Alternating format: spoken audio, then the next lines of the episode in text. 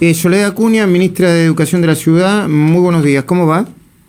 ¿Qué tal? Buenos días, Luis, ¿cómo estás? Bien. A ver, Nicolás Trota le escribió o declaró, yo lo, vi en su cuenta de Twitter, que no se había eh, mm, dejado de, eh, de eh, incorporar a la enseñanza las pruebas, eh, aprender, ¿no? Se llaman las pruebas, sí, sí, sí. Bueno, sino que se habían suspendido. Lo que pasa es que después se aclaró que se suspenden, a ver si mal no recuerdo, hasta 2022.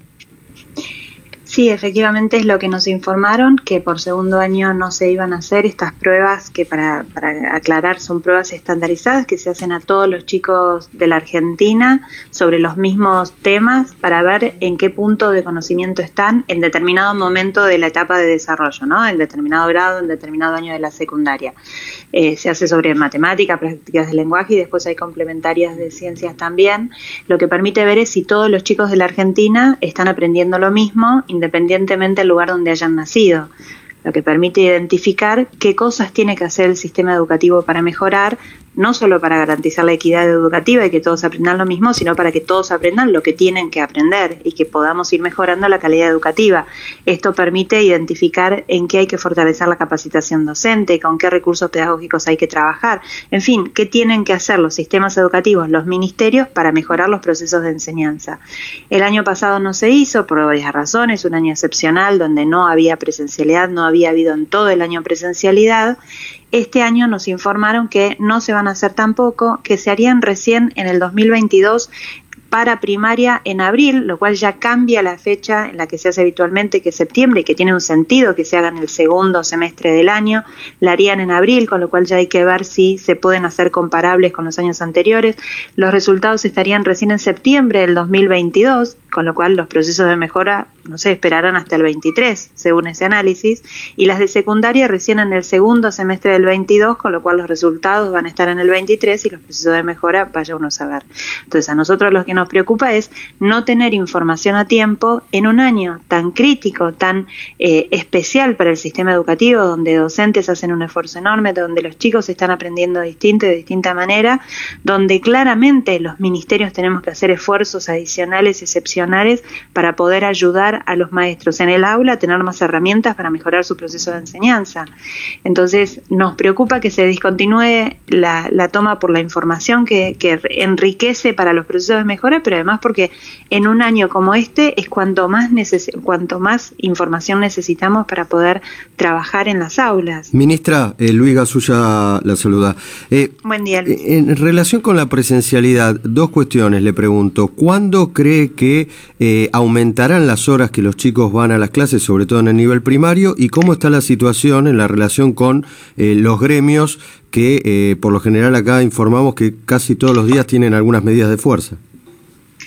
Sí, en la ciudad eh, seguimos con presencialidad para el nivel inicial, primaria y especial todos los días, todos los chicos, al menos una jornada simple, esto es cuatro horas, y para secundario modelo bimodal. Para poder ampliar bimodales algunos días sí y otros días no. Nuestra intención es eh, analizar el viernes, como hacemos todos los días, nuevamente las variables como están en la ciudad, sanitarias, epidemiológicas, para poder incrementar la presencialidad de secundaria Ahora, que, podría ser en los próximos días si seguimos mejorando. Ahora, para ampliar la cantidad de horas de primaria, de jardín y de especial, lo que necesitamos es cambiar los protocolos, fundamentalmente en aquel punto que habla del distanciamiento que es una de las medidas de seguridad que tenemos hoy, junto con eh, la apertura de ventanas para la circulación del aire, el uso de tapabocas. Digo, todavía no estamos en una instancia donde podamos repensar el protocolo en ese punto. Eh, tenemos que avanzar un poco más en el, en, el proceso de vacunación de toda la comunidad. Los docentes ya fueron vacunados todos con al menos una dosis, todos los que se empadronaron fueron vacunados. Queda un número chiquito de docentes que porque estuvieron transitando la enfermedad o porque se vacunaron contra la gripe no pueden aplicarse la hora, pero serán los próximos días. Mm. Eh, pero yo calculo que para después del receso de invierno vamos a poder hablar de algunos cambios en el protocolo. Por ahora vamos a apostar a la presencialidad como con media, jornada. Déjeme que, que lea una última pregunta, porque está eh, se, están conociendo registros y me parece que no hay estadísticas de cómo está impactando, sobre todo en los más pequeños, la falta de escolaridad este, presencial. ¿Tienen algún registro ustedes de eh, situaciones como regresión, se insiste mucho en que los chicos más chiquitos se vuelven a hacer pichín en la cama, etcétera, etcétera. ¿Tienen algún estudio, registro de cuál es el impacto psicológico en la conducta de los niños? Nosotros tuvimos informes el año pasado cuando no teníamos presencialidad y fue uno de los grandes motivos por los cuales insistimos con volver a las aulas. Hicimos una encuesta junto con UNICEF y con INECO, eh, la fundación eh, de Facundo Manes, que eh, nos permitió encontrar que el 70% de las familias manifestaban que sus hijos habían tenido algún tipo de trastorno en la conducta, en el sueño, en la alimentación, trastornos de ansiedad.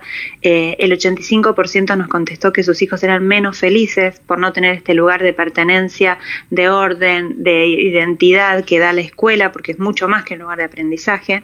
Y nosotros en estos primeros tres meses de presencialidad lo que sí identificamos es en los chicos más chiquitos de primaria, primero, segundo y tercer grado, que han tenido procesos de pérdida del aprendizaje muy grande, porque es el momento donde se empieza a consolidar la alfabetización, escribir, leer, identificar.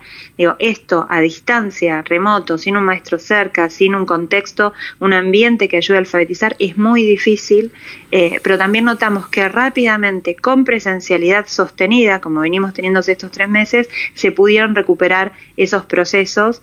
Eh, tenemos un grado que es el que más eh, en, mira estamos teniendo, que es tercer grado, porque ya tienen que pasar al segundo ciclo, donde se supone que tienen los conceptos de la alfabetización incorporados, leen, escriben, interpretan números, y todavía nos está costando un poco más, pero la presencialidad hizo claramente la diferencia en estos tres meses porque se pudo sostener. Digo, eso sí lo tenemos bien medido. Muy bien.